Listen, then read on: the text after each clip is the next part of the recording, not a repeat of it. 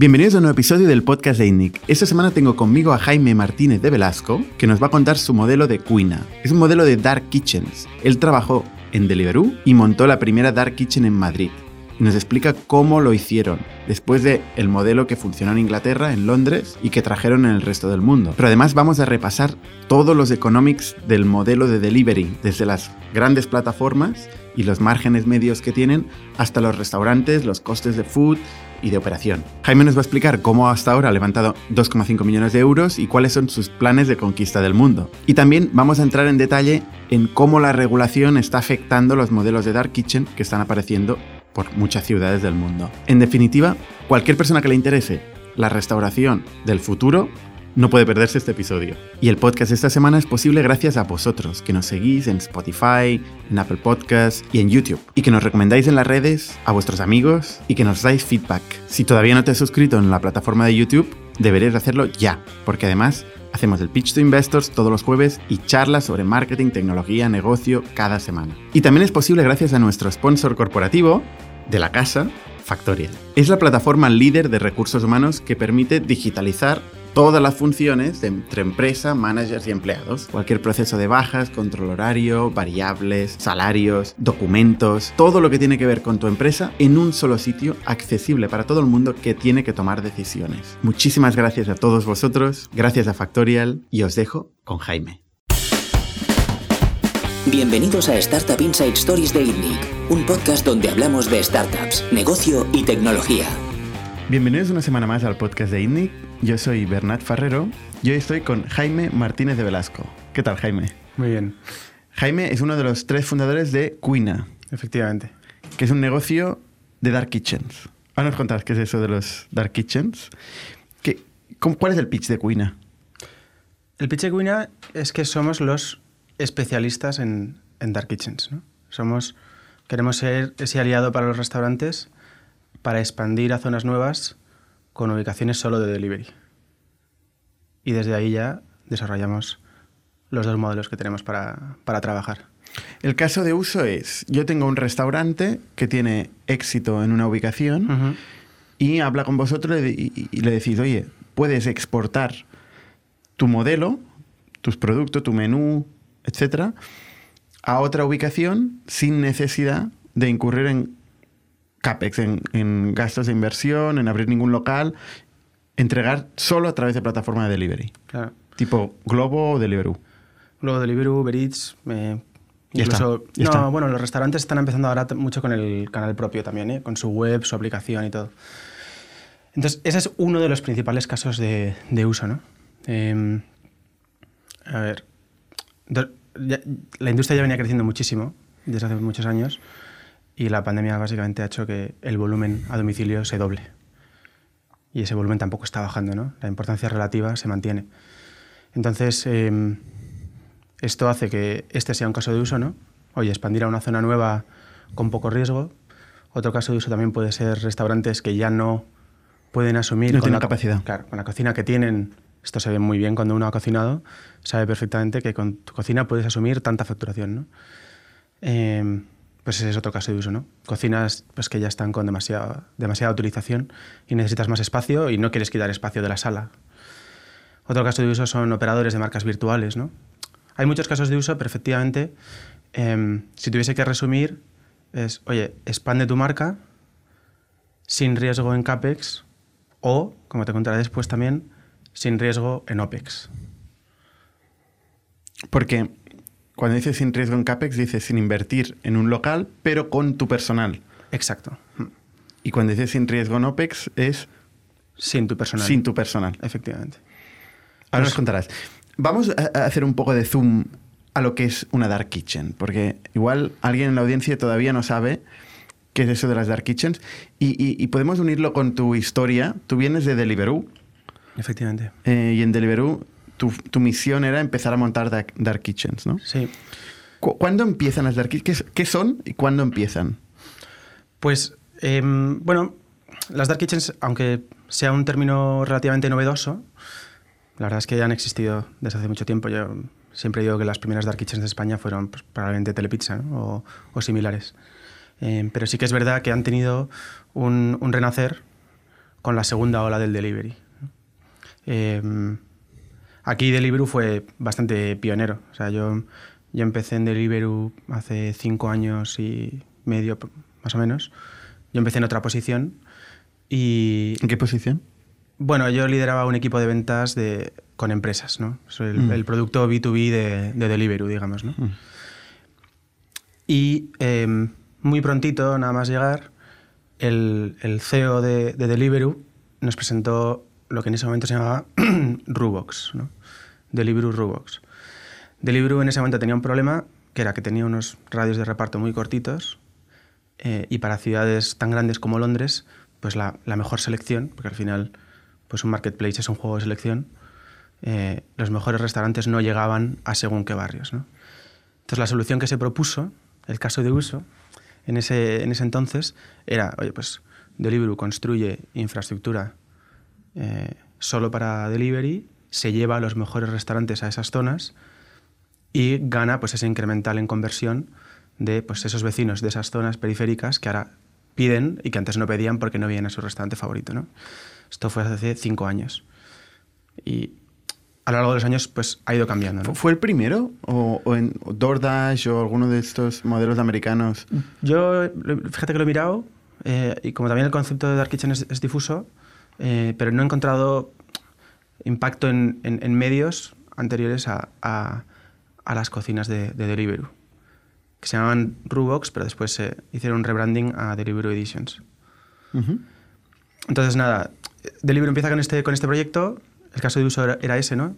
Llevar restaurantes a, a, zonas donde no están porque los radios de reparto eran muy pequeños, pero después con el tiempo han ido surgiendo empresas independientes ya más enfocadas en el negocio inmobiliario que pues permitían a esto, pero y permitían a los restaurantes trabajar con todas las plataformas, ¿no? Entonces ha ido evolucionando el, el modelo. Uh -huh. O sea, el, el, el modelo de, de, operador de Dark Kitchen es un modelo que vive entre la demanda consumer que gestionan las plataformas, principalmente, y que está muy concentrada, y, y los restaurantes, uh -huh. eh, que en sus versiones más mm, las marcas más, más, famosas también son pocas, ¿no? También están muy concentradas. Y es, es, un modelo un poco que tiene un poco de sándwich, ¿no? O sea, tiene poco poder de, de precio, poco poder de mercado, ¿no? Eh, porque, porque los, precios, los precios de los productos se marcan en la plataforma. Al final, quien tiene más poder, también quien el negocio más duro y más intensivo en capital eh, son las plataformas que tienen que captar al usuario final y retenerlo. Uh -huh. Pero al final son quienes acaban controlando la, la, la demanda. ¿no? Uh -huh. Y si muestran un restaurante en primera fila, pues tendrá un incremento de demanda, de, de, sí, de demanda brutal, eh, con lo cual tiene un poder importante sobre la demanda. Efectivamente. Y luego están los restaurantes, que son quienes pueden controlar pues, el, el modelo de costes, el modelo de producto, etcétera, ¿no? Mm. Y vosotros estáis en el medio. Efectivamente. Es verdad que ahora mismo la demanda pues, se concentra a través de las principales plataformas, ¿no? Pues, en, en, España pues son, son las que son, son cuatro. Y, ¿Cuáles son? Pues principalmente, pues te diría que Globo, Uber Eats, Deliveroo y, y Just Eat. Y Just Eat. Mm. Just Eat es, sigue, sigue estando ahí y sigue... Dando guerra. Vivito y coleando, sí, sí. Entonces sí que es verdad que estas cuatro líneas concentran muchísima facturación eh, y ellos deciden, ¿no? Muchas veces sus algoritmos son los que deciden el posicionamiento. Ahí nuestra labor muchas veces es de, y es, es algo que también ofertamos como una capa de valor que damos nosotros, es también una intermediación cualificada con las plataformas. Es decir, nosotros como Cuina tenemos una relación también bastante estrecha con las plataformas nosotros les ayudamos a llevar sus mejores marcas a según qué zonas, ¿no? Nosotros les ayudamos a concentrar también los restaurantes en un único punto, de forma que la plataforma con un rider se lleve tres pedidos, ¿no? Entonces, al aportar valor tanto al restaurante como a la plataforma, podemos llegar a acuerdos interesantes también de posicionamiento, etc. Entonces, y, ahí... y acuerdos que, que, que, son a largo plazo, entiendo, ¿no? Porque claro, vosotros os coméis el CAPEX. Efectivamente. O sea, sí. tenéis el riesgo del largo plazo. Efectivamente. ¿Podéis llegar a acuerdos con las plataformas a multianuales? ¿Acuerdos a múltiples años o no? Es la idea. También, Bernat, o sea, nosotros ahora mismo como, como Queen estamos en un estado relativamente embrionario. Nosotros llevamos ahora mismo nueve meses operando. Tenemos una relación muy fluida con las plataformas. Hemos llegado ya a algunos acuerdos, la verdad. en ese sentido estoy contento. Pero la idea es seguir trabajando. Em, porque aportamos valor a ambos lados. ¿no? Ya te digo que el principal problema de las plataformas también es que tienen la oferta diseminada por la ciudad. ¿no? no es que tengan un único punto logístico y los repartidores y su logística es mucho más sencilla, sino que tienen a lo mejor 800 puntos logísticos en la ciudad y una flota logística que, está navegando como puede eso, ¿no? Pero muchas veces el repartidor no está con las manos vacías. Una instalación como la nuestra también le permite a la plataforma que el mismo repartidor venga a Cuina, se lleve dos, tres pedidos y lo lleve al, al, cliente. Y eso supone, pues, obviamente, un, un ahorro, ¿no? Entonces jugamos un poco también con mm. esas dos caras de la moneda. Yo me, imagino el modelo matemático em, que encuentra oportunidades de Dark Kitchens, ¿no? Porque al final, de hecho, es una cosa que estaba discutiendo con, con el fundador de Kids eh, en, en, Berlín, que fui a ver una Dark Kitchen em, y me contaba, me decía, ostra, es que intuitivamente dirías, si el problema es el precio del alquiler, em, que evidentemente mm, plantas bajas en zonas concurridas eh, y, espacios grandes en las principales ciudades tiene un coste muy alto, eh, entonces dirías, bueno, pues me voy a una zona en las afueras de la ciudad eh, donde el precio es muy bajo. Pero claro, entonces tienes el problema de entrega. Entonces hay varias, varias variables, ¿no? Luego tienes las zonas donde hay más demanda, que normalmente son zonas residenciales, ¿no? Zonas de alta densidad. Y luego las zonas de oficinas, que también, pero en momentos o tipos de oferta distinta. Entonces, yo me imagino que hay algún algoritmo que puede optimizar pues, la cantidad de, gente que hay concentrada en una zona, eh, el tiempo de entrega, los costes de alquiler. Y lo más complicado, que a mí me parece lo más complicado, es la comunidad de vecinos, mm. salidas de humo, que ahora entraremos. Ahí entramos. al tema candente. A ver, estoy seguro que probablemente existan este tipo de algoritmos, pero luego la realidad es mucho menos, mucho menos sexy, ¿no? O sea, realmente uno tiene que buscar propiedades lo suficientemente grandes, lo suficientemente baratas y lo suficientemente céntricas. Y, y eso se consigue muchas veces en la calle, ¿no? conociendo a, agentes inmobiliarios, estando muy al tanto, eh, agencias, etcétera, ¿no? Entonces, tú ahí lo que buscas, en el fondo tu algoritmo es pues, saber cuál es el precio metro cuadrado que te compensa, cómo podrías repercutir ese precio metro cuadrado por cada cocina y el, impacto que tienes en, el restaurante y el ahorro que le consigues, ¿no? ¿Qué, hiciste en Deliveroo en cuanto a Dark Kitchens? ¿Abriste Dark Kitchens? Sí. Em, bueno, Deliveroo Editions empezamos en, en España hace pues alrededor de cuatro años, cuando esto era algo pues nadie había escuchado. Empezamos simultáneamente de y, y, Globo, también con, con, un proyecto similar, y abrimos en fechas parecidas. Globo me ganó por un par de meses.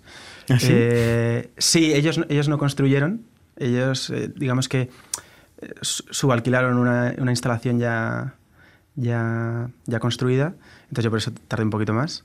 O sea, había ya una dark kitchen. Reconvirtieron un espacio de cocina compartida, un, show cooking aquí en Barcelona, y, alquilaron un, porcentaje muy importante de esa, superficie. Que eso ha ocurrido con alguna otra ubicación más en, eh, también en Madrid. ¿no? Pues oye, eran a lo mejor, pues yo qué sé, academias de cocina, eh, etcétera, pues dijeron, ostras, el delivery está muy fuerte, vamos a dedicarlo a esto, ¿no? Eso fue, el approach del globo fue bastante más eh, eh, gas, ¿no? Como, como, dicen ellos, de, de, rápido y que funcione y tal, pues dijeron, venga, pues ya está, vamos a probar este modelo de Dark Kitchen, en vez de incurrir en CAPEX, tiempos, etcétera, etcétera, eh, probaron esto, ¿no? Nosotros ya en, Deliveroo veníamos con el modelo testado desde, desde nuestra central en Londres, con lo cual yo ya venía pues eso, con, un, con un playbook más, más extenso de, de expansión ¿no? y, de, y, de, inversión. ¿Qué decía el playbook? Bueno, el playbook básicamente te dice eh, tipos de ubicaciones. Eh, ahí nosotros sí que teníamos, por ejemplo, ahí sí que la búsqueda de locales era mucho más compleja. Porque tenía acceso al dato, ¿no? Ahí sí que yo podía saber exactamente el número de usuarios que había en cada zona, la conversión que había, eh, casi podíamos predecir la demanda que iba a haber, ¿no? El número de restaurantes, etcétera, etcétera, ¿no? Entonces ahí sí que era muchísimo más muchísimo más científico y lo he hecho mucho, mucho, mucho menos. Ahora tiro bastante más. tengo que tirar mucho más de intuición porque no tengo acceso a, ese dato directamente, ¿no? Aunque hace cuatro años Deliveroo no sé qué, qué market share tenía en España. Tampoco era lo que es hoy el delivery. Claro, efectivamente. Hmm. Em, bueno, es que cambiaba muy rápido también por aquella, por, aquella época. Es que ha cambiado mucho y con el COVID o sea, probablemente es otro, los datos han cambiado radicalmente. En esa época, pues si, si, tú considerabas únicamente pues, la segunda ola de delivery, en el que eran pues Deliveroo, eh, en aquella época, incluso Fudora, que estuvo unos meses en España, pues Deliveroo fue dominante muchísimo tiempo, ¿no? Fudora compró Easy y luego murieron los dos, ¿no? Eh, no, no, no. Eh, se llegaron a competir. Pero, competimos los tres en paralelo en una época. Pero cerraron. Fudora cerró, además, fíjate, el día que yo entré en Deliveroo. Teníamos las oficinas cercanas y yo les vi con las cajas muy fuertes. Con Gemi no nos atrevemos. Fue algo parecido, vamos. Eh. yo le sugerí a mi jefa, oye, despídeme, vuélveme a contratar y así cierra Take It Easy. Pero mm, en esa época, pues Deliveroo sí que tenía un, un, share muy dominante entre estas tres empresas, pero es verdad que Just Eat tenía un share mucho más grande de, de la industria del delivery más considerada en, en global. Luego después Globo creció muy rápido, ¿no? Eh, Uber Eats estuvo un tiempo en un modo casi stealth y después ¿no? metieron el, la quinta, quinta marcha ¿no? en, marketing. Entonces van cambiando muy han cambiado muy, En estos últimos tres años ha sido una locura el delivery, verdad. Ha sido una auténtica montaña rusa. ¿Qué, qué, Dark Kitchens montaste? En Madrid montamos dos. Eh, una en, en Deliveroo, ¿eh? Deliveroo, sí. Mm. Una en el norte de Madrid y otra muy cerquita de Atocha. ¿Y qué tal funciona esto? ¿Cómo funcionó? O sea, el primer día tenéis un espacio, tenéis cocineros que los meten en los restaurantes. Empezasteis con el modelo de los restaurantes meten sus cocineros. Sí, bueno, en el modelo de, Editions este es, este es el modelo predominante. En el que el, restaurante opera. Convencéis a los restaurantes y tal. Efectivamente. Y empecéis a entregar. Sí. Eh, principalmente se habla con restaurantes de fuera de Madrid. Eh, para que abran en Madrid, pues principalmente exclusivas de Deliveroo eh, u, otros, u otros restaurantes. Y pues la verdad es que muchísimos éxitos y muchísimos aprendizajes. ¿no? Y, eso es un poco también la mochila que yo traigo también de... A veces es una pequeña intuición que tú ya pues, puedes saber por dónde van los tiros de, de un operador y de una marca. ¿Cómo salen los números? O sea, ¿cuánto tiempo Em, necesitabais para llegar a saturar una dark kitchen? Pues mira, saturación no, no, es un escenario que todavía preocupe, la verdad. bueno, saturar en el sentido positivo. ¿eh? Operativamente. O sea, en el, sentido de eh, ocupar la ah, capacidad productiva. Ocupación. Ocupación de las cocinas. Eso es relativamente rápido. Nosotros, por ejemplo, ahora mismo en Cuina tenemos una ocupación del 100%. Eh, Luego lo difícil es mantener una rotación sana ¿no? y que el churn no sea, no sea muy alto. Al final, y este es el, kit de la cuestión en cuanto a, Dark Kitchens, eh, tú hablabas antes ¿no? del, alquiler. Pues efectivamente, el, alquiler es algo que nosotros conseguimos mitigar, ¿no? el, impacto. Puedes hablar también de, El coste de la reforma de un local. Efectivamente, eso lo mitigamos también, ¿no? Digamos, nosotros nos ocupamos sobre todo pues, de CAPEX, y eh, de OPEX también ayudamos a mitigar, reducimos el riesgo ahí. O sea, un restaurante em, tendrá una reforma media de, yo qué sé, 300, 500 mil euros. Sí, y si es una dark kitchen, pues 80 mil euros. Claro. Al final, el, el punto que, que, hace difícil este negocio y que nosotros es donde nos peleamos son las economics. Claro. Las economics. O sea, al final, ahora mismo estamos en una industria en la que nos hemos acostumbrado los últimos cinco años a que tengamos los mismos precios que en el restaurante y a ser posible delivery fee gratis y, como hemos visto en los últimos año y medio, unos descuentos espectaculares. Y entrega en 10 minutos. Entrega en 10 minutos y entonces esto es fantástico, ¿no? Esto es un servicio genial y es súper disruptivo, pero alguien tiene que, que, pagar esta fiesta y de los tres lados, cliente, plataforma y restaurante, tiene que cuadrar. Hasta ahora el cliente pues, ha gozado pues, de delivery fee muy bajo y precios bajos incluso con descuentos.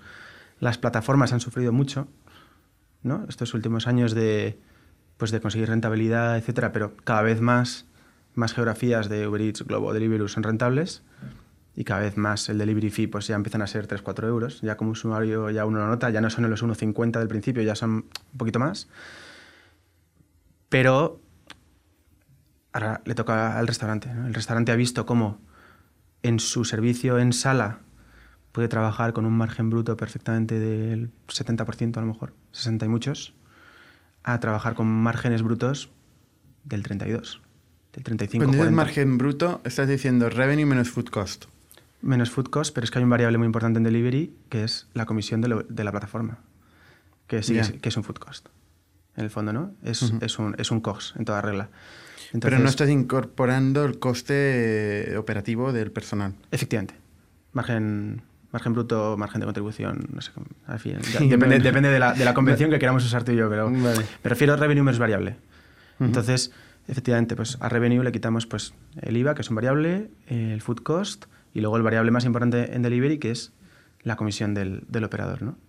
Entonces, esa ¿Qué, diferencia... qué es un, qué es un 20%? ¿Un 20, un de media 25? te diría en torno al 26, 26. quizás, sí. En torno al 26. Sí, y, y de- y de- y de- depende de... Sí, bueno, son medias. eh, pero Sí, también sí. de- depende de, que- de quién seas, ¿no?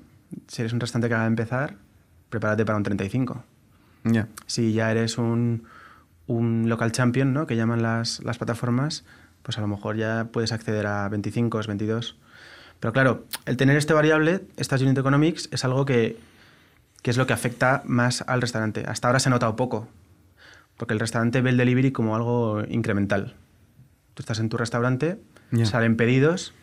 a Sí, a ya poco- tiene amortizados los costes fijos Claro. y esto es como un margen incremental, a- efectivamente. efectivamente. A poco que el pedido sea rentable, pues a final de mes tienes más dinero en la cuenta que el mes anterior, ¿no? Pero ahora que el delivery está creciendo tanto y que los restaurantes van a querer sacar el delivery de las cocinas, el delivery tiene que ser más rentable, ¿no? Entonces, ya lo vemos en muchísimos restaurantes cómo están subiendo precios en, en delivery. Se me ocurren bastantes marcas que el precio en online no es el mismo precio que en sala, pero eso empezará a convertirse en, en- en la norma. Que es más caro en on- online. Sí. Goico, por ejemplo. Goico tiene precios más altos en, en delivery que Tierra Burrito en Madrid. Tiene precios más altos en carta que, que, que en el local. Pero es por esto, ¿no? En carta en, en- en la plataforma. Exacto, perdón. Eh, Volviendo al modelo de Deliveroo, es que me, me interesa cómo arrancó eso. Eh, te- cuando te preguntaba, ¿cómo llegó a saturar? Cuando digo saturar, me refiero. eh, uno de los restaurantes ha hecho una inversión en food cost, Ujú. en, en- en ingredientes y en personal. Ujú. Entonces, ¿cuándo ocupa, cuánto tarda en ocupar esta inversión que ha hecho? ¿Sabes? O sea, ¿cuándo consigue que el personal esté plenamente ocupado y funcionando a plena capacidad? De- desde el momento de arrancar una Dark Kitchen, Ujú. ¿cómo, ¿cuándo pasa esto? En meses. Meses. En facturación, ¿te refieres? O sea, en- en- Sí, en tiempo. Depende. Ves un poco de todo. Ves restaurantes que, que son rentables desde el primer día y que llegan a un nivel de crucero muy rápido. Ves restaurantes que tardan más meses. Eh, se ve un poco de todo. La verdad es que no, no, hay, una, no hay una norma, la verdad. O sea, la plataforma gestiona la inteligencia de decir, ¿le mando este pedido al restaurante o le mando a la Dark Kitchen? ¿no? Sí. En base a dónde está la- el, el cliente. Sí. O la saturación, la capacidad de la Sí, el, tienda. algo- el algoritmo de cada plataforma es distinta, pero si tuviese que decirte pues, parámetros generales, pues utilizan pues, tiempos de, de reparto y el histórico de, de- de tiempos de, ese local, de tiempos de preparación. ¿no? Si el- la plataforma ve que ese restaurante pues, tiene un- unos tiempos de preparación muy altos, pues probablemente priorice el otro local que tiene tiempos de preparación más bajos, más o menos. Vale. También depende de la plataforma y de cómo ha avanzado este el- el algoritmo logístico. ¿Y los tiempos de preparación? ¿Cómo lo sabe? Es un proxy, eh, digamos que si la, la plataforma manda el repartidor a la cocina y la comida no está, pues si ha tardado ocho minutos en llegar el repartidor a la cocina, pues asume que es pues eso más lo que tarde, ¿no? Si los siguientes pedidos llega el repartidor y la comida ya está, pues te baja el prep time, digamos. Entonces es un... Es un- así es como se aproxima. Es dinámico, es va- dinámico. Va, evolucionando constantemente. O sea, el prep time Complicado, ¿eh? Es interesantísimo, vamos. Bueno, esto es el, el- el gran reto de, De las de plataformas. plataformas, ¿no? Entonces, efectivamente, el prep time nunca es exacto. Nunca van a saber cuánto tarda el cocinero en empezar y terminar a cocinar, pero es un proxy que se va acotando en función del tiempo de espera del repartidor en, en- en el restaurante. Que eso es lo que en una dark kitchen cambia radicalmente porque en un restaurante no está preparado para tener el, el rider ahí esperando, ¿no? Y normalmente está afuera, hay que avisarle, ta, ta, ta. Pero en una dark kitchen ya están preparados Efectivamente. para salir con el pedido. Entonces, lo- los, los prep times en, en cocina en cocina fantasma suelen ser bastante más bajos por, por este, por este motivo. Al final, y, y los que estamos en cocina pues sabemos más, tú estás en cocina y te entran pedidos, eh, pero si estás atendiendo tanto el delivery como la sala, a lo mejor un cliente de sala pues quiere su hamburguesa un poquito más hecha, te la devuelven, son dinámicas súper distintas. Te, entra un pedido... Imagínate eh, que te devuelvan la hamburguesa. Claro. Entonces eso para un cocinero es, ¿no? Sin embargo, si tú estás en una cocina donde es que literalmente A, B, C delivery, pues es sí consigues prep times pues mucho más bajos, ¿no? Entonces, pues puede haber una diferencia de 2-3 minutos de media a lo mejor. ¿La También gente es- se es- quejaba de la, de la calidad? Que es distinta. ¿Alguien se quejó? Eh, no, las, las valoraciones suelen ser más altas desde Cocina Fantasma, por lo general, por este motivo que te cuento. ¿eh? Tú ten en cuenta que además el, el factor que más influye en las valoraciones no es tanto eh, la calidad o el sabor, que también, es sobre todo pues, errores operativos. El, el- el- Tiempo de entrega y frío caliente. missing orders, missing items, perdón. ah, El driver principal de valoraciones en, en delivery son los missing items. Eh, yo no sé si te ha pasado y eso Bernat, pasa mucho más en el restaurante. Claro. Yo no sé si te ha pasado alguna vez que eh, pides, yo qué sé, venga, hoy pido. Eh, y te pides un entrante, una burger, y a lo mejor te animas a una bebida o un postre. Y te llega tu pedido y a lo mejor te llega sin bebida o postre. Pues tu cabreo es importante.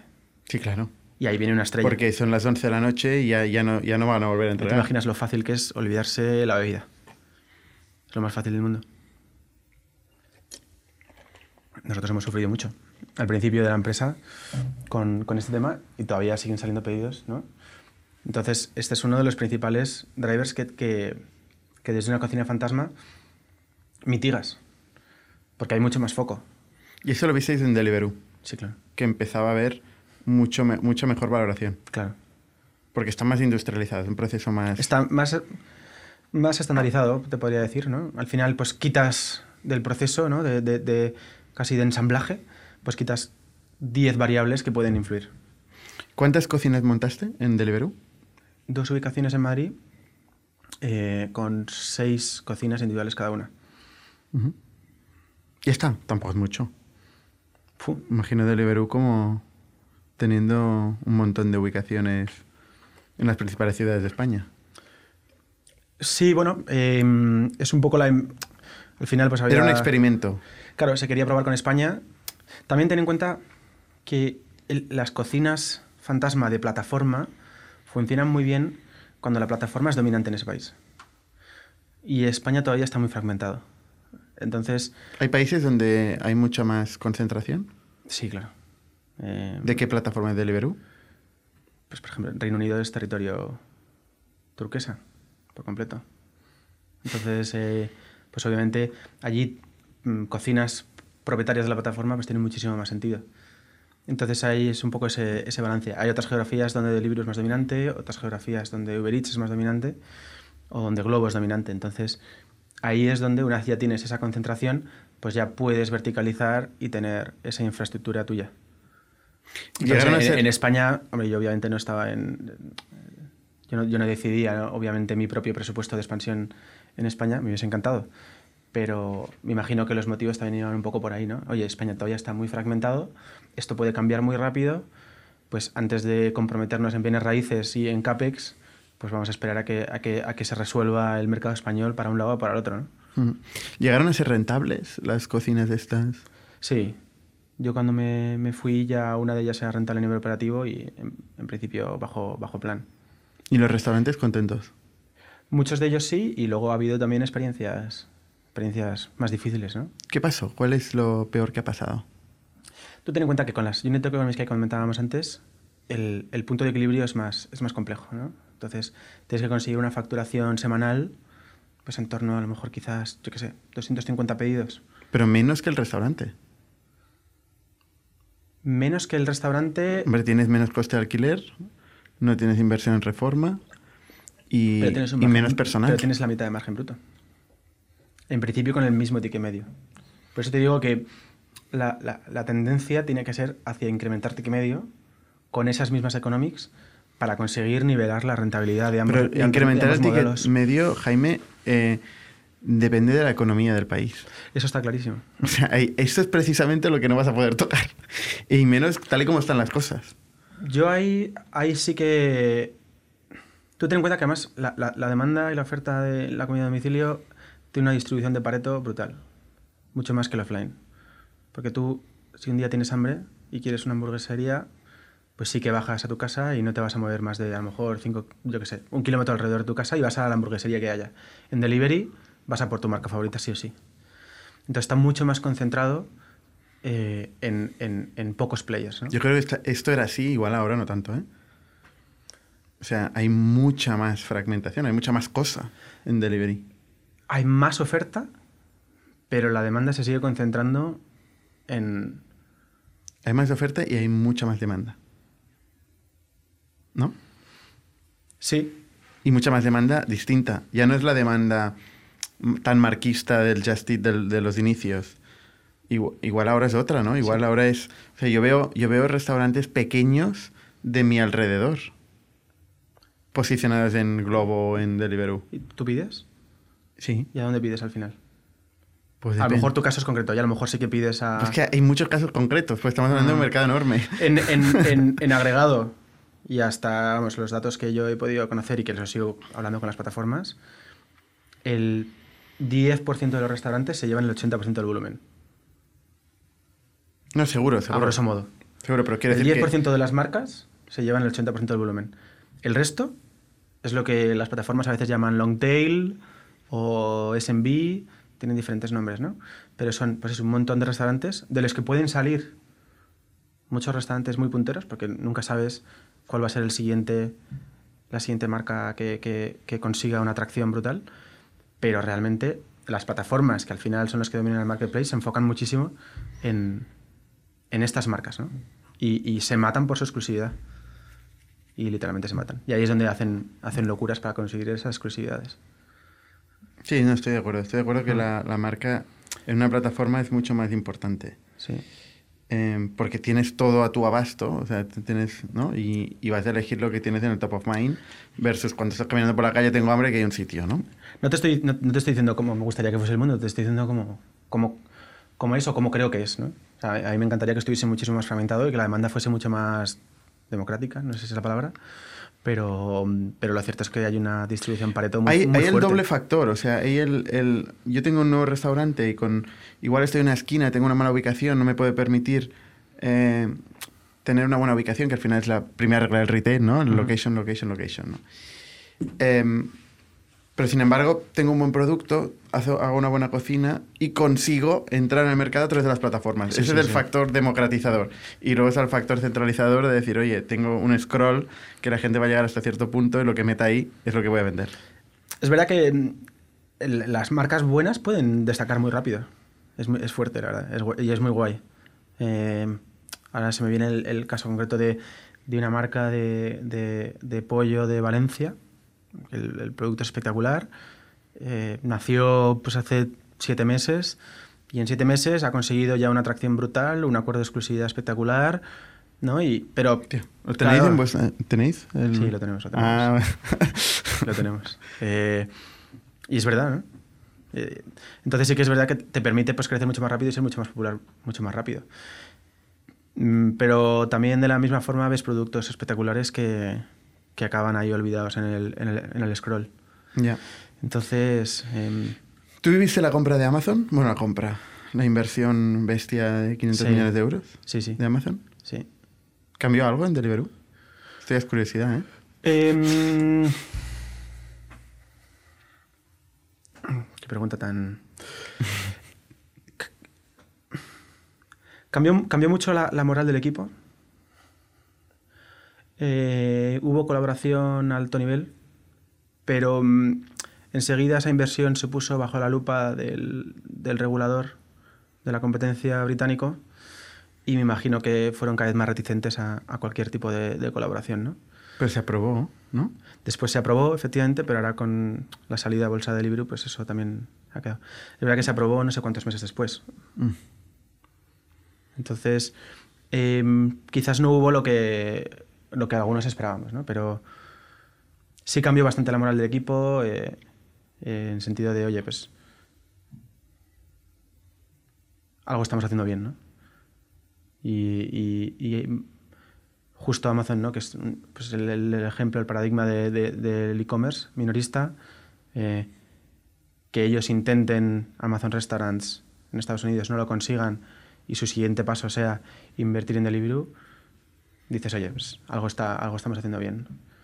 Eh, más allá de eso, honestamente yo no, yo no vi muchísima más, muchísima más diferencia. Tampoco yo estaba, supongo, al, al- al nivel para, para ver esos, es- esas conversaciones. ¿En qué momento decides eh, me salgo de Deliveroo y monto Cuina? Por cierto, ¿Cuina es un nombre catalán? Cuina es un nombre catalán. Eh, ¿A cuál te respondo primero? ¿A la del nombre catalán? El nombre catalán y luego el otro que es más largo. A ver, yo- yo- eh, nosotros somos tres socios. Eh, dos somos de Marbella. Bueno, yo nací en Madrid. Y luego me, me mudé a Marbella. Y el, el tercero es catalán. Pero no van por ahí los tiros. Entonces, O sea, es con I latina, sería en catalán. Y, y vosotros sois con Y, ¿no? sí, es un pequeño guiño a, a la marca de Globo que, que nos gustó, ¿no? Ah, vale. Eh, a ver, hon- honestamente, eh, creo que ahora mismo en nuestro país pues hay un... Pues todo el mundo escogemos nombres para nuestras empresas anglosonantes o directamente ya en inglés. Y nosotros dijimos, oye, pues no, vamos a hacer algo, algo español, ¿no? Que nuestra empresa sea algo nuestro, ¿no? ¿Por qué, por qué fijarnos en... No tengo nada ¿eh? contra la gente que pone nombres en, en inglés o anglosonantes, me parece genial y lo, y lo respeto y lo habría hecho en un momento dado. ¿no? Nos hubiésemos llamado Kitchen, yo qué sé, ¿no? Kitchen Center, por decirte algo, ¿no? Eh, entonces dijimos, venga, vale, pues algo, algo español. Pensamos muchísimas cosas en, castellano, no, se- no nos encajaba y, bueno, pues yo he tenido la suerte de trabajar mucho en Cataluña por eh, tal y se me ocurrió Cuina. En este país tenemos la suerte de tener varios idiomas y dijimos, oye, pues, pues lo hacemos en, en catalán, suena súper bien, nos encantó, encajó desde el principio y a todo el mundo le encanta. Entonces, eh, Qué bien. Sí, decimos, pues tenemos un nombre pues, que es español, eh, que suena bien, a todo el mundo le encaja y, y le pusimos el pequeño guiño ahí a- de, de la Y y la verdad es que no concebimos otro, otro nombre. Ujú. Volviendo a la pregunta del salto. Sí. No, eh, no fue un salto, fueron, me- me imagino, pues un triple salto mortal, ¿no? Eh, pues como te contaba antes, yo cu- cuando conocí el, el modelo de Dark Kitchens de, de Deliveroo, pues la verdad es que enseguida me ofrecí, digo, yo, quiero hacer eso, ¿no? Durante mucho tiempo estuve con, dos roles, ¿no? Con mi rol anterior y con, y con, las, y con las cocinas. Luego ya me enfoqué 100% en cocinas. Me encantó, me encantó, me encantó. Y llegó un momento ya que dije, mira, se acabó. Este, ya, yo ya necesito ya lo siguiente, tal. Yo dejo Deliveroo en... eh, iba a decir abdico, no, abdico no. eh, renuncio en enero del año pasado. Eh, y mi fiesta de despedida es el viernes antes de- del estado de alarma. O sea, esa es la última vez que yo he salido de fiesta. Qué timing, Porque no, porque no he vuelto a salir de fiesta desde entonces. Y. Sí, el timing la verdad es que brutal, ¿no? Entonces, eh, mi idea, honestamente, era irme a Tarifa a, a- a hacer kite unos cuantos meses. Kitesurf. Sí, hago kite yo. Y, y no, y no. Pues ese plan, la verdad es que. Pues yo qué sé, había otro plan para mí en la Providencia y yo qué sé, pues me quedé, me quedé por Madrid, obviamente. Y al cabo de los meses, pues empiezan a surgir. Pues al final, si yo había sido de los primeros, porque luego me ganó, eh, en montar estas Dark Kitchens, pandemia, sube el delivery, pues de repente hay gente con. hay- empiezan a surgir conversaciones interesantes. Y entonces. O sea, gente que le aprieta el zapato que no puede servir. No tiene capacidad de servir. Restaurantes. No, inversores. A inversores, vale. Mm. Gente, gente, gente que ve una oportunidad en la pandemia, gente que, que- que tal. Y de ahí, pues, eh, mm, bueno, con, con- con- con mis socios. ¿Cómo los conoces a tus socios? Somos amigos. ¿Eres y amigos y ya tenéis claro que queréis montar Sí. algo juntos Era- o esto juntos? No, siempre habíamos hablado de algo, ¿no? Siempre habíamos fantaseado, ¿no? Con, con ideas. Los tres. Teníais Sí. claro que queríais hacer los tres. Sí. Yo soy el menos emprendedor de los tres, siempre lo digo. Soy el menos emprendedor de los tres. O sea, yo estaba muy cómodo con mi salario antes y, y todo, ¿no? Eh, bastante más alto que tengo ahora, por supuesto. Eh, y, y- y- pero a mí lo que me gusta es, es coger un, un folio en blanco o un Excel en blanco, más que un folio, y, y de ahí Poner o sea, cosas. y que empiezan a, que empieza a haber personas y cosas y, y cocinas y ¿no? Eh, eso es a mí lo, lo que, lo que me gusta y lo puedo hacer dentro de una empresa o lo puedo hacer fuera en la, en la mía ¿no? sin embargo pues mis socios Ramón y Pablo son los más emprendedores en- y, y fueron un poco los que metieron un poco la, la gasolina para, para encender el coche ¿Se te convencieron de que dejaras Deliveroo? no yo había dejado Deliveroo por ¿Por qué? Por, un, por dar por, por, por poner un fin un punto y seguido en mi, en mi carrera. Y ya yo qué sé. O sea mi idea era oye dejar descansar un poco y luego ya buscar otras oportunidades. Ese era un poco el, el, el plan. O sea, no era para emprender que dejaste de... no. No directamente la verdad. Yo había dicho joder pues llevo muchos muchos años trabajando muy muy fuerte pues voy a navegar tío. Tres meses ya está.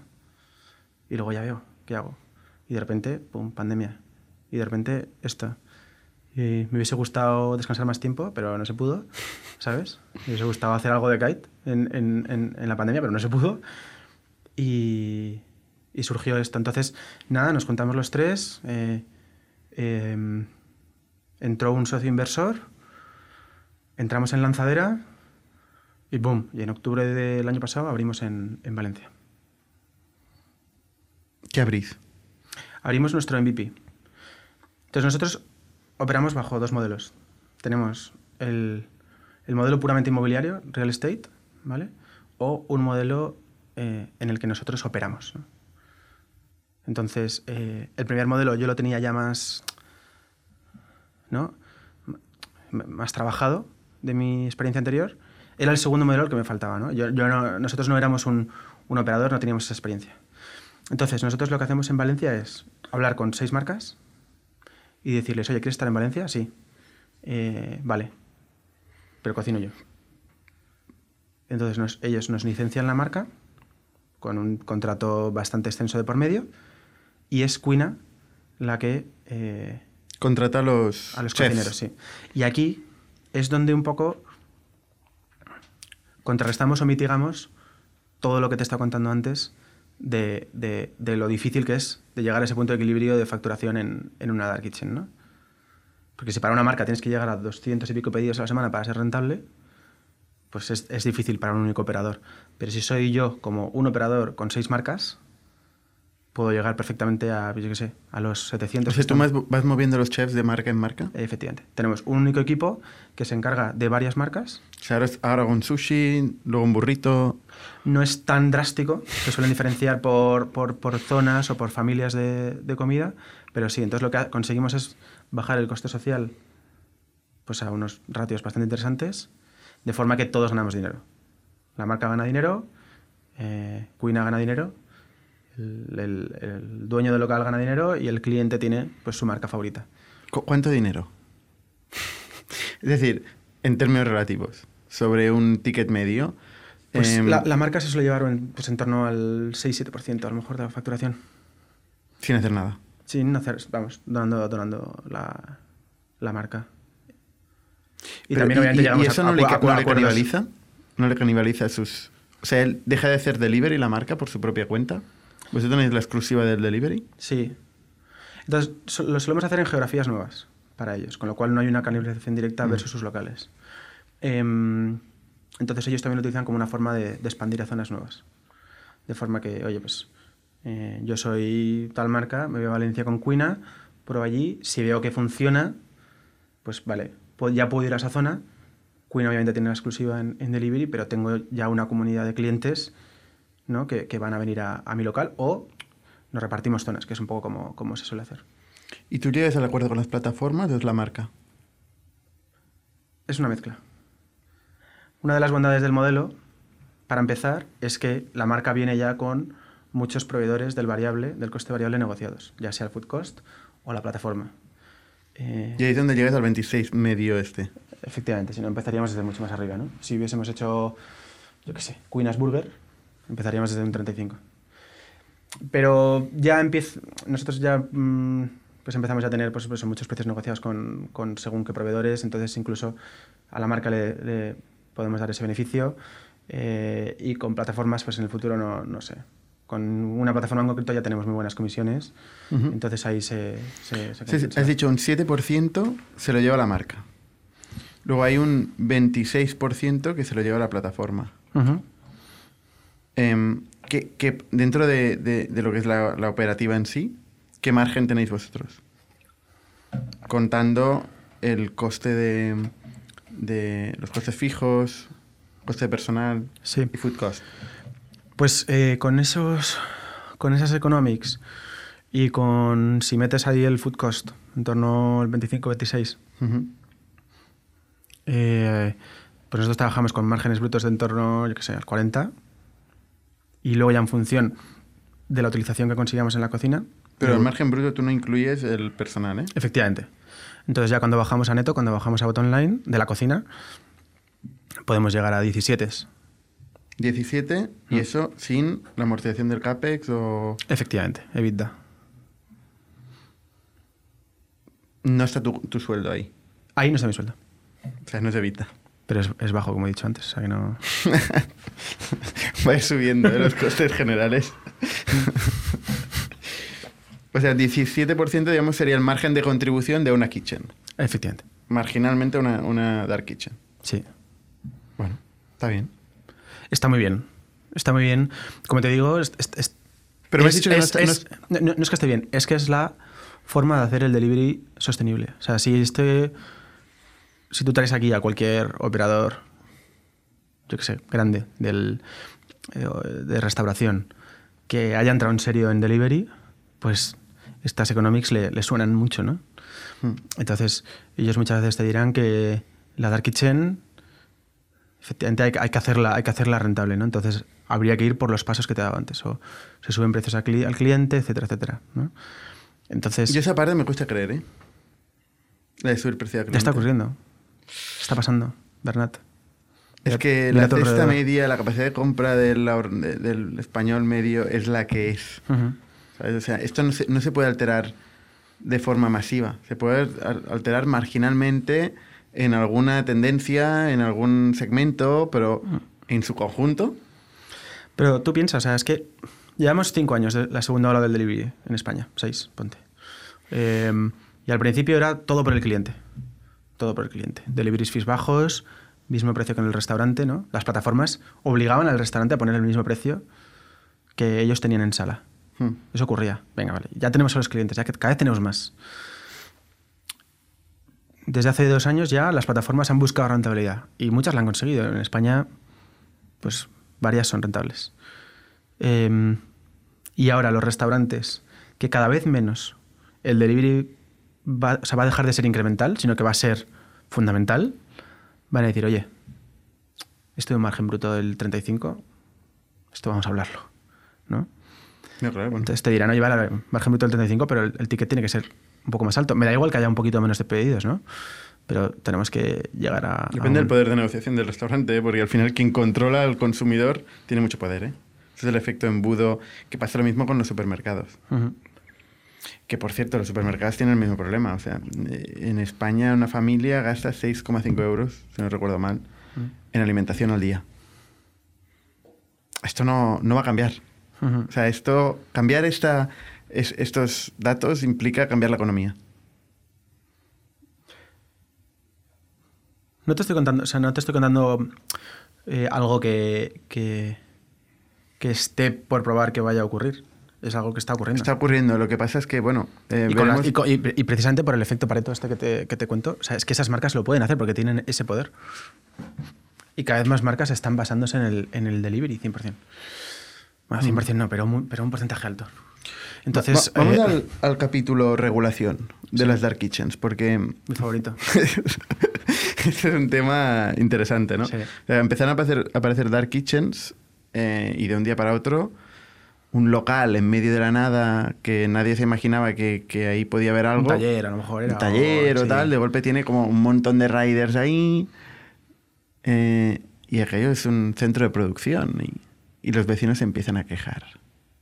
Algunos vecinos se empiezan a quejar. Y se empieza a regular. Y se empieza a regular. ¿Cómo se ha regulado hasta ahora? ¿Cómo ha sido la evolución? Estamos en plena, en plena acción de este sentido, ¿no? A ver. Al final son, como dos caras, ¿no? De una moneda. Eh, nosotros comprendemos al, al, al, al 200% a aquellas personas que se quejan. O sea, no hay que mitigar eso. Yo eh, hay, hay, algunas cocinas en España que se han implantado en zonas muy residenciales y son las más famosas. eh, y el impacto es fuerte. No son mías, no son nuestras, gracias a Dios. Eh, son otras empresas. No entro a juzgar tampoco a la empresa porque honestamente es muy difícil encontrar estas ubicaciones. Son, son errores que todos podríamos haber cometido, ¿no? Ahí, no, ahí jamás entraré, ¿no? Em, pero tú ves fotos, ves vídeos y dices, ostras, ¿no? aquí hay de repente 30 repartidores en la calle, lo que sea, ¿no? Con lo cual, ahí todo mi respeto y todo mi, eh, yo qué sé, eso hay que, hay que- combatirlo. Nosotros en, en, hemos escogido edificios industriales, hemos puesto una sala de espera para repartidores para que no estén en, en la Pero calle. edificios industriales, que este es el problema. O sea, Ay, en, ay, en ay. zona- en la Eixample de Barcelona, que es la zona donde más eh, necesidad hay de dar kitchens, no hay un edificio industrial. En la Eixample de Barcelona hay muchísimos talleres En industriales. medio de comunidades de vecinos, súper densas, todo el mundo Sí. súper apretado. Sí, no, no, no. Hay- no, no es, no es para nada buena idea, ¿no? Sin embargo, pero hay zonas semi-industriales muy cercanas a la ciudad. Estamos ahora mismo... Esta zona Claro, es Yacuna, esto- esto es Yacuna del pueblo Nou, ¿no? O Hmm. Yacuna es una, es, una zona perfecta, por ejemplo. Hombre, sí, Yacuna sí. O sea, Poblenou Estamos sí. en una nave ahora mismo que yo aquí hubiese metido 12 cocinas, encantado. ¿Sabes? Sí, pero esta, esta nave tiene un problema que es que está todo el barrio del Poblenou está en cambio de, Está en de cambio- usos. está en cambio de usos. Está todo afectado por planes urbanísticos. Pero eh, aparte de la casuística del Poblenou... Pero, eh, pero eh, en Barcelona tenemos el pueblo Nou y en, en Madrid pues, hay otras zonas que son semi-industriales. ¿no? Entonces, ahí, ahí- viene la, la otra cara de la moneda. Nosotros no es que comprendamos, es que sen- sentimos también con esas personas que se quejan que realmente esto es algo que hay que regular y hacer bien. ¿Cómo se ha regulado hasta ahora? Eh, hay hay diferentes, diferentes tendencias, ¿no? Eh, En Bar- Barcelona se ha prohibido. Ba- Barcelona ha sido un cortar por lo sano. Es un y- clásico y de y- Barcelona. Y, nos vemos el año que viene. Y eh, pues ya os comentaba antes que estábamos, vamos, para firmar un local aquí cerquita de donde estamos. Y eso lo, lo tuvimos que dejar aparcado, ¿no? ¿Pero qué, qué es lo que se ha prohibido? O sea, el- hay un caso de... Hay un uso... Hay un uso eh, de Dark Kitchen que existía y que ahora se ha prohibido porque es, es una cosa nueva, ah, ¿no? es- depende, de, depende de la ciudad, porque además estas normativas son, muy- son municipales. Eh, pues en Madrid pues es más eh, obrador industrial. En Barcelona no recuerdo exactamente el, el- el nombre, la nomenclatura que tiene. Sí que no, es no hay un que- hack, no puedes entrar ahí como obrador de, de algo. No, no hay un hack, no hay un hack. Nosotros, eh, nosotros ahora entramos en Barcelona, ¿eh? pero entramos con una ubicación mucho más pequeña y con el segundo modelo que te contaba antes en el que nosotros operamos. Con lo cual no es una macrococina, es un restaurante enfocado en delivery, A pie de calle. a pie de calle. Mm. Entonces va a ser como cualquier otro restaurante, ¿no? Ahí no... Entonces, em, ¿qué te está contando? No, la regulación, ¿cómo ha evolucionado? Sí, entonces en Barcelona ha sido bastante más, más drástico, cosa que en mi opinión es preocupante. Sí, no, es preocupante todo en todo, ¿eh? En, en Uber también fue el primero en, en prohibirlo. Sí, al, al final creo que creo que no es bueno, creo que extiende una, una imagen del, del em- del empresario y en este caso del emprendedor, porque Totalmente. eh, ca- casi muy, muy negativa y, y- Lo mismo con los servicios de movilidad. eh, o sea, todo, todo Sí. eh, es- tiene una fricción enorme. Que dices, oye, pues paso. O sea, ¿qué- ¿cuál es la, la- ¿por qué tengo que venir aquí a invertir, a innovar, a experimentar? es un, es un poco injusto porque yo siempre, a- a- yo qué sé, a nosotros nos están invitando ahora a algunas tertulias, incluso en, en- en televisión, en, en- en programas donde, no sé, se nos pone ya en una, en una- en una lupa que yo a veces le digo a los periodistas, oye, yo estoy encantado de venir aquí, yo te voy a contar todo y voy a ser súper transparente porque no tengo nada que esconder. Ahora, yo tendría que estar aquí por los 25 empleados que tengo en un año o por los 80 empleos indirectos que, indirectos que he creado en, el último año que trabajan en, en, en Cuina, ¿no? y, no por esto. Y por el incremento marginal en el margen de los restaurantes que están sufriendo y que son el principal motor de este país. Entonces, ¿cuál es la noticia, ¿cuál, es la noticia aquí? ¿no? O sea, ¿qué, ¿qué, nos interesa como sociedad? ¿Nos interesa el, el morbillo del problema de algunos vecinos tal, o nos interesa claramente eso es lo que interesa claro el morbillo. Es, un poco es un poco triste en mi opinión es un poco triste oye yo, hace un año estaba en, mi casa ¿sabes? y un año después con mucho trabajo pues eh, no sé, me puedo enorgullecer de, con, mis socios y, con el equipo brutal que tenemos de lo que estamos consiguiendo, ¿no? Día a día y, trabajando y sufriendo. Entonces, oye, ¿qué es la noticia? ¿Esto o no? O, unos problemas que ni siquiera he causado yo y que encima estoy luchando para, mitigar, ¿no? Hmm. Esto es, esto es algo que... En la tertulia no te preguntan por el Evita y ese tipo de cosas, ¿no? Y por el Unit Economics tampoco, porque me ha sacado aquí el pianel. Ahora te puedes, puedes hacer Pero este podcast va de eso, este podcast va de eso. Sí, sí, no, está bien, está bien, está bien. no va del morbillo. Sí. Em, y a nivel de funding, ¿cómo, ¿cómo...? Porque claro, esto es un modelo intensivo en, en capital. Efectivamente, sí, sí. A veces, ¿Compráis locales o los alquiláis? Nosotros los alquilamos, si no ya seríamos todavía más intensivos de capital. Yo a veces, yo a veces sueño con, fundar un SaaS, ¿no? Pero, esto pero, obviamente eso luego tiene también sus, sus retos. Todo el mundo piensa que el SaaS es todo muy fácil. Eh, eh, no, obviamente somos intensivos de capital. ¿no? Entonces nuestros ingenieros no son ingenieros, es comprar ladrillos y, em, freidoras, planchas. Ahora sé. Nosotros tenemos. ¿Tu balance tienes freidoras? Efectivamente, sí, sí. Nuestra, la parte más importante de nuestro activo son. Freidoras. Son freidoras. Sí.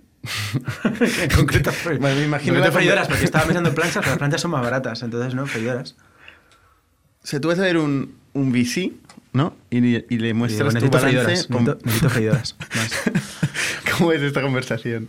No, pues eh, eh, sí que es cierto que hasta ahora ha habido en las conversaciones que tenemos con, fondos, eh, hay, hemos visto dos cosas. Es, curioso, ¿no? El statu quo es... Eh, oye, no, nosotros queremos modelos eficientes en capital y, queremos pues pagaros seis meses de run rate o, los que sean, a ver si conseguís algo de tracción y luego ya si eso metemos más, ¿no? Vemos eso y en cuanto ven algo intensivo en capital, eh, bien raíz, etcétera, como que no hay, mm, no es su área de confort. Pero estamos empezando a ver, gracias a Dios, eh, algunos fondos que dicen, oye,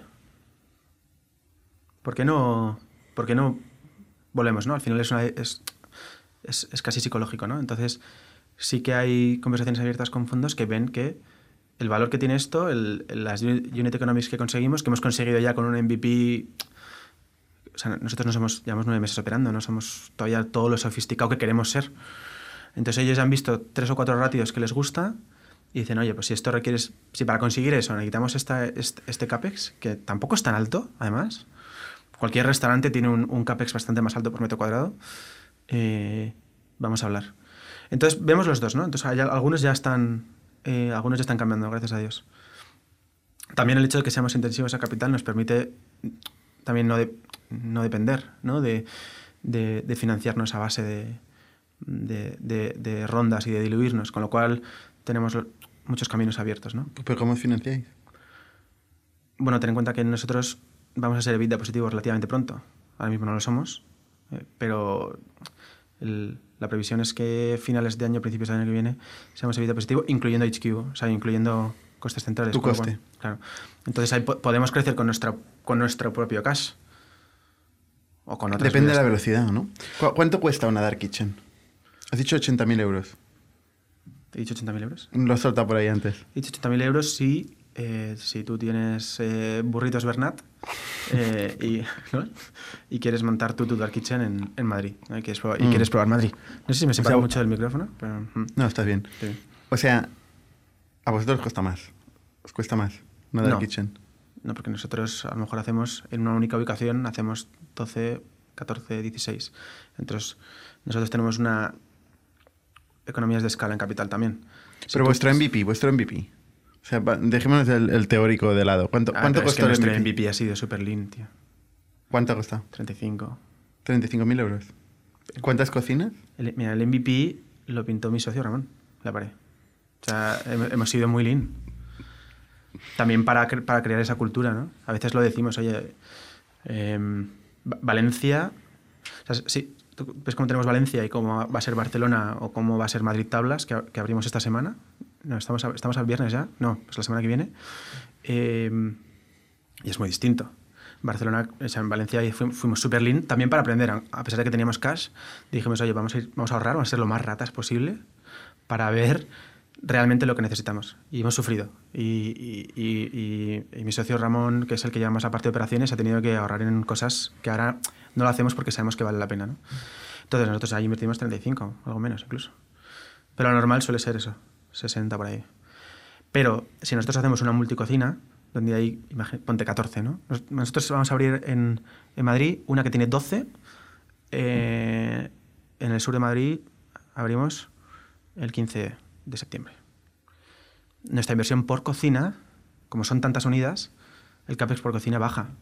Baja a 20, algo así. Por la economía de escala. Porque no es lo mismo La freidora es la freidora, ¿eh? la freidora es la freidora, pero la, la negocias a escala. Entonces nosotros tenemos proveedores con los que hemos llegado, proveedores a los que admiramos muchísimo, con los que hemos llegado a unos precios muy interesantes. A final de año, ¿cuántas cocinas tenéis?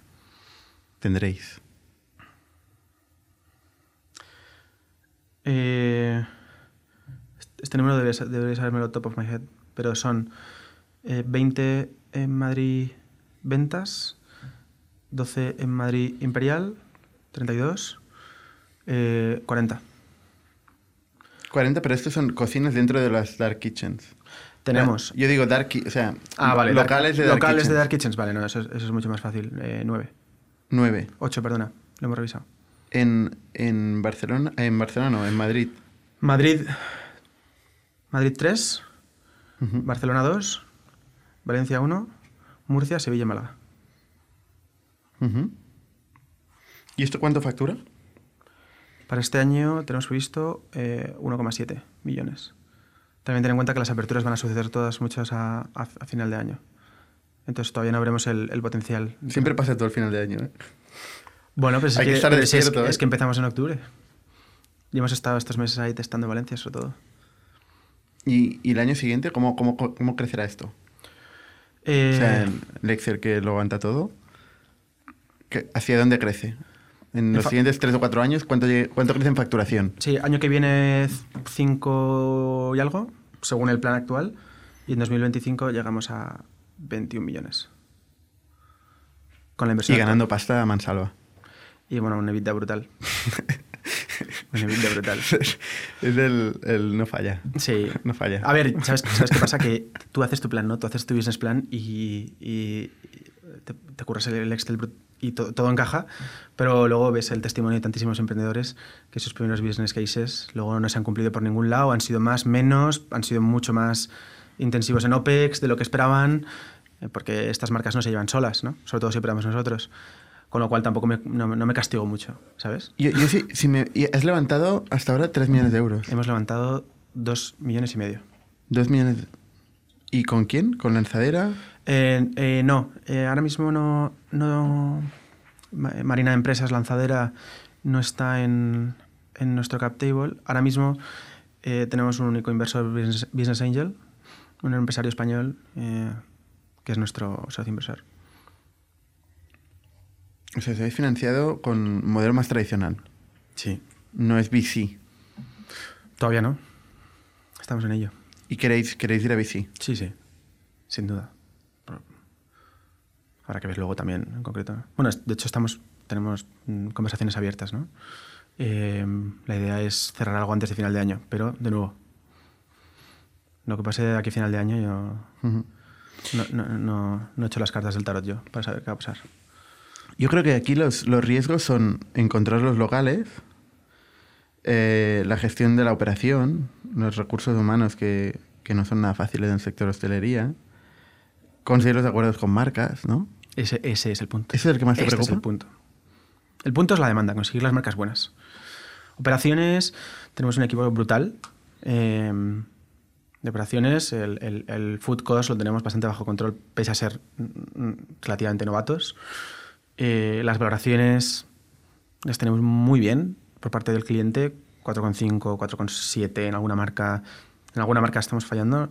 eh, sobre 5 estrellas, eh, me refiero. Eh, el, coste social, el coste laboral de cocina, también bastante bajo control.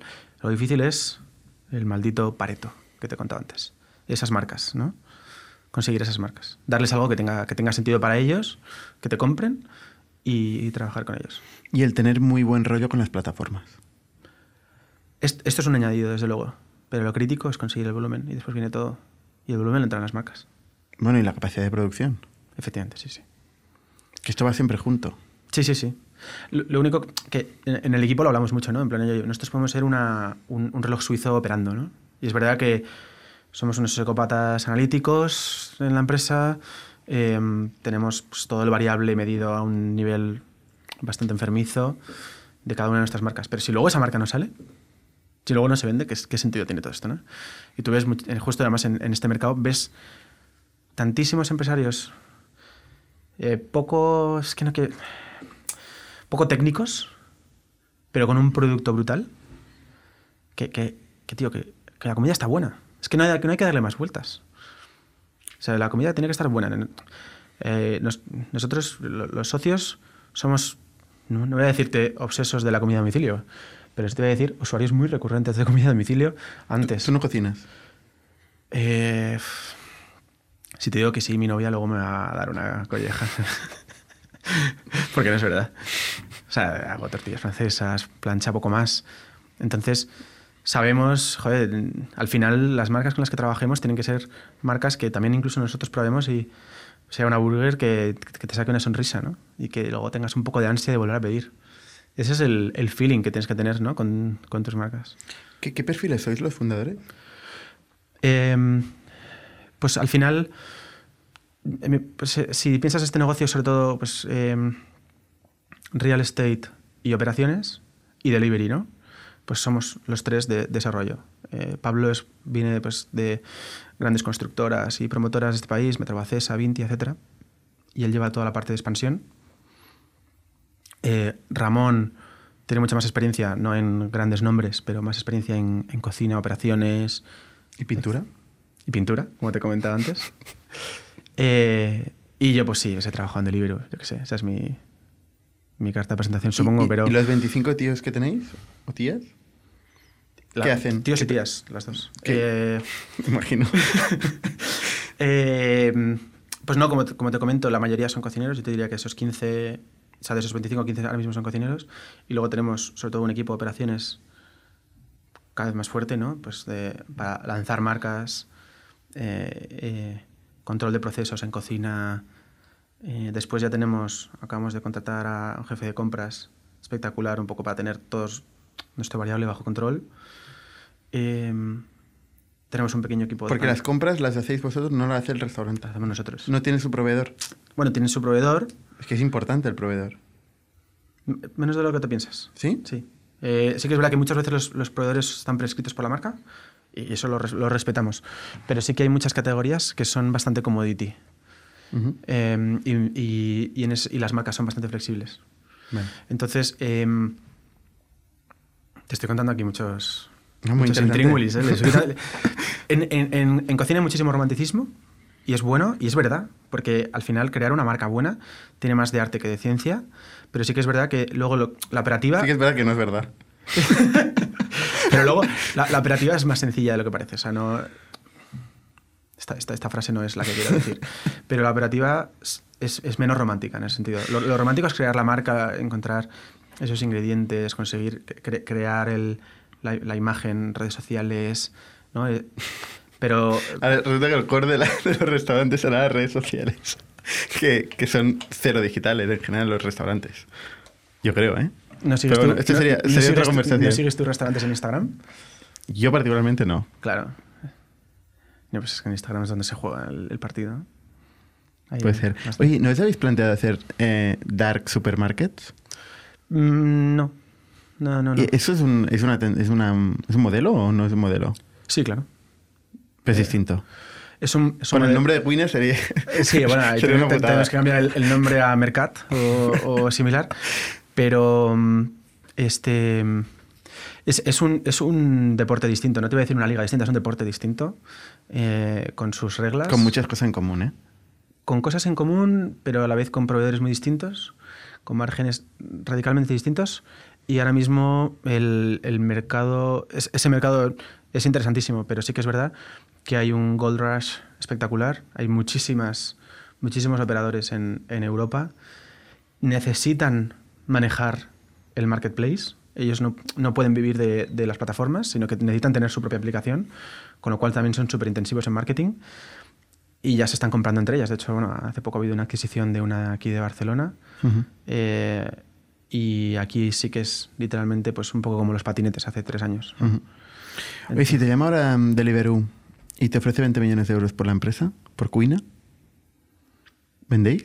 Mm, no es la idea, la verdad. 20 millones. Tienes el kitesurf ahí. Sí, sí, sí, al alcance de la mano. No, mm, no, me quedaría con sensación de que este- este, año- ha sido di- divertidísimo y también muy intenso. Mm, Las perspectivas son de más de 20 millones eh, y no... Y no, no... Yo personalmente, esto si lo preguntas a, a- a mis socios, a lo mejor tienen una pregunta distinta. Yo no hago esto un poco, no hago esto por el dinero, lo hago un poco por, por, por, el, por, por eso, pasar del Excel en blanco a algo, algo realidad, ¿no? Y, y salirme tan pronto sería algo, sería algo un poco raro, la verdad. Tú, Esta, esta respuesta es bastante romántica, yo que sé, a lo mejor si luego realmente ocurriese, pues sí, a lo mejor... Además, no tomo- yo no tomo las decisiones solo, ¿no? Tengo, yo que sé, una, una novia, tengo unos socios, no por este orden también, o sea, al, al mismo nivel, pero... eh, claro, no, to- tomar decisiones solo ya es algo que ya pasa en mi vida, ¿no? está claro.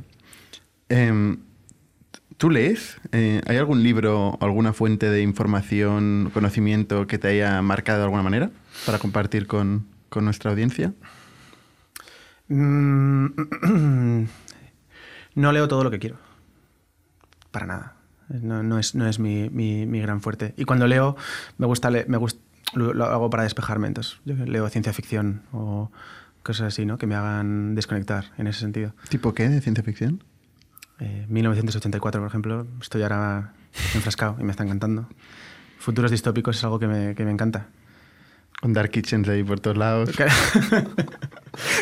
Eh, entonces, eh, no, no, no, es, no, es, no es justo... No, pero ¿hay algún libro de negocio que te haya impactado o no?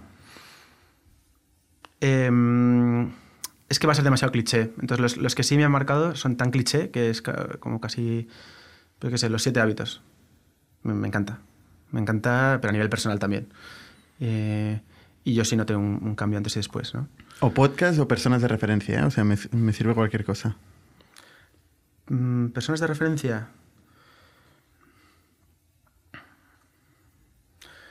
Sí que te diría, em, pues emprendedores de, de este país eh, que admiro, pues obviamente, pues eh, en esta ciudad hay varios.